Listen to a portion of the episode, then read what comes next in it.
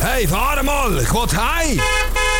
Heim! Startzeit! Auf dreifach. Zwei Wochen und zwei Tage, noch so viel Zeit hast du, um deine Meinung zu bilden für die Abstimmungen. Am 29. November gibt es wieder ein paar nationale, kantonale und kommunale Abstimmungen. Die nationalen Abstimmungen zu den Kriegsgeschäftsinitiativen und zu den Konzernverantwortungsinitiativen stellen die anderen Abstimmungen ein bisschen in Schatten. Aber Lea, wir wollen jetzt über eine reden, die noch die Stadt Luzerner betrifft. Ganz genau, leider. Es geht um die Teilrevision von der Bau- und Zonenordnung BZO. 22 Anpassungen vom BZO stehen an. Dort geht es zum Beispiel darum, dass der Hauptsitz von der Luca B höher gebaut werden oder dass man das Gebäude von der Hotelfachschule abreißt. 21 von diesen Anpassungen sind die ein Paket zur Abstimmung und eine Anpassung steht ganz separat für sich und um die geht es in diesem Beitrag. Es geht um die Würzenbachmatte. Und um was geht es denn bei dieser Abstimmung zu der Würzenbachmatte? das Grundstück, um das, äh, was es bei dieser Würze, im Würzenbach, das ist ein bisschen weiter hinten als die Migros, dort, wo früher Post war und wo heute das Gemeinshaus der reformierten Kirche steht. Das Grundstück gehört an der reformierten Kirche und ist momentan noch der Zone für öffentliche Zwecke. Das Grundstück hätte ursprünglich umgezont werden in eine Zone für gemeinnütziges Wohnen. Gegen das hat die reformierte Kirche aber Einspruch erhoben. Die Stadt und die Kirche haben sich danach geeinigt, dass es nicht zu einer gemeinnützigen Zone soll werden sondern zu einer Wohnzone. Die Umzonung bedeutet natürlich eine krasse Wertsteigerung für das Grundstück. In einer Wohnzone kann man halt viel mehr Geld machen als in einer Zone für öffentliche Zwecke.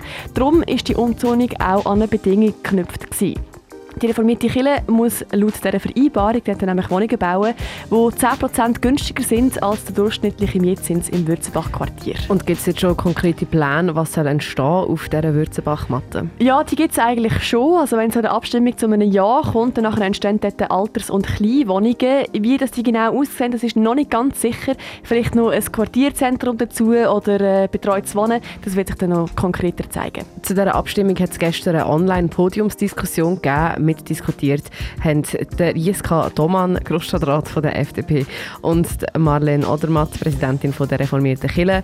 Die beiden sind im Ja-Lager für die Abstimmung und auf der anderen Seite, auf der Nein-Seite, sind Miriam Landwehr, Grossstadträtin für die Grünen und Mario Stübi, Grossstadtrat für die SP und Vorstandsmitglied vom Mieterinnen- und Mieterverband. Lea, du bist auch an dieser Diskussion dabei gewesen und hast sie aufgenommen.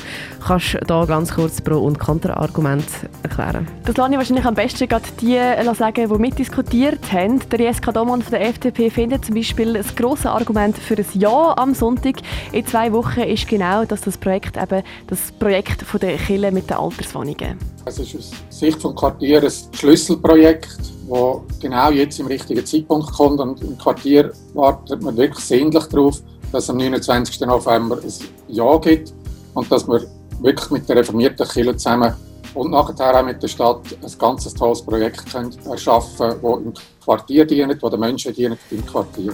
Miriam Landwehr von den Grünen sieht das ganz anders. Sie ist nicht gegen das Projekt, aber dagegen, dass die Zone nicht gemeinnützig ist. Die Luzerner Bevölkerung hat nämlich 2012 dafür abgestimmt, dass es mehr gemeinnützige Wohnungen braucht, konkret 16 Prozent von allen Wohnungen.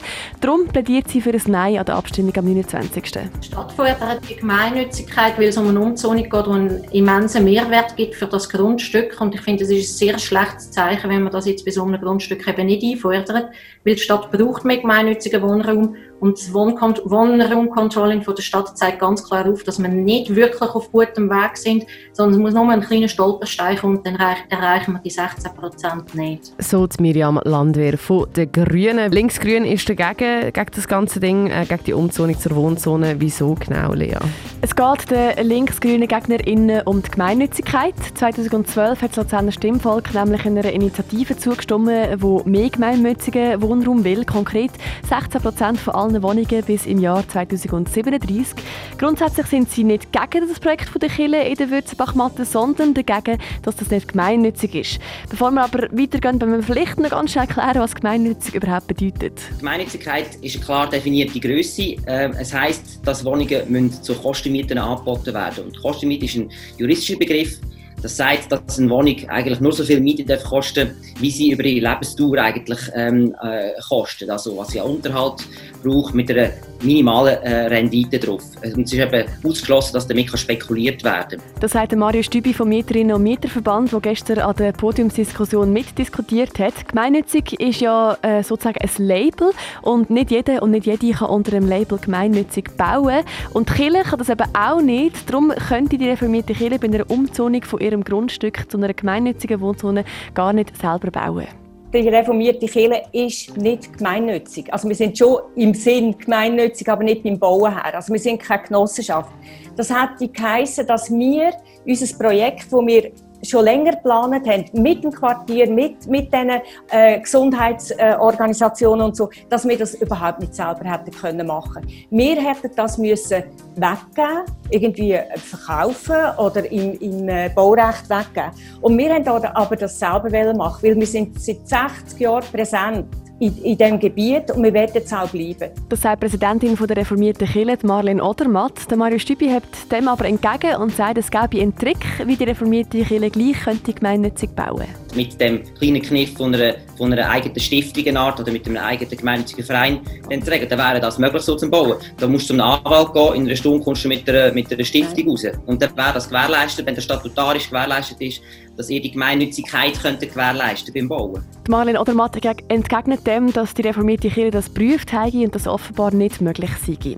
Gemeinnützig kann die nicht bauen, dafür aber preisgünstig. Die Wohnungen, die entstehen sollen sind 10% günstiger als der Durchschnitt im Würzenbach. Bach. Das sei nicht einfach nur ein loses Versprechen, sondern es wird versichert, sagt der Jeska Domann von der FDP. Das ist natürlich in Stein gemeißelt. Oder? Ähm, man hat schon dafür Sorge getragen, dass das nachher auch eingehalten wird. Miriam Landwehr von den Grünen sagt aber, dass genau die 10% schwierig werden für die Stadt Luzern. Die unterliegen aber weiterhin im Druck vom Markt. Die richtet sich ja nach den Wertpreisen. Das heißt, die werden weiterhin teurer werden, wenn die Mehrpreise steigen einerseits. Und andererseits ist es einfach ein Kontrollmonster, das man nicht im Griff hat. Man müsste ja irgendwie immer wieder überprüfen, dass die 10% unter marktüblich eingehalten sind. Das ist jetzt nur ein kleiner Ausschnitt von der Diskussion rund um die Würzenbach-Matte. Gestern online am besten lese ich dich nochmal ein. Schlussendlich liegt es nämlich an dir oder an uns Stimmbürgerinnen und Stimmbürger. Am 29. November musst du es dann spätestens wissen. Und den ganzen Bericht, den du da gehört hast, kannst du schon gleich nachhören auf dreifach.ch. Radio Dreifach.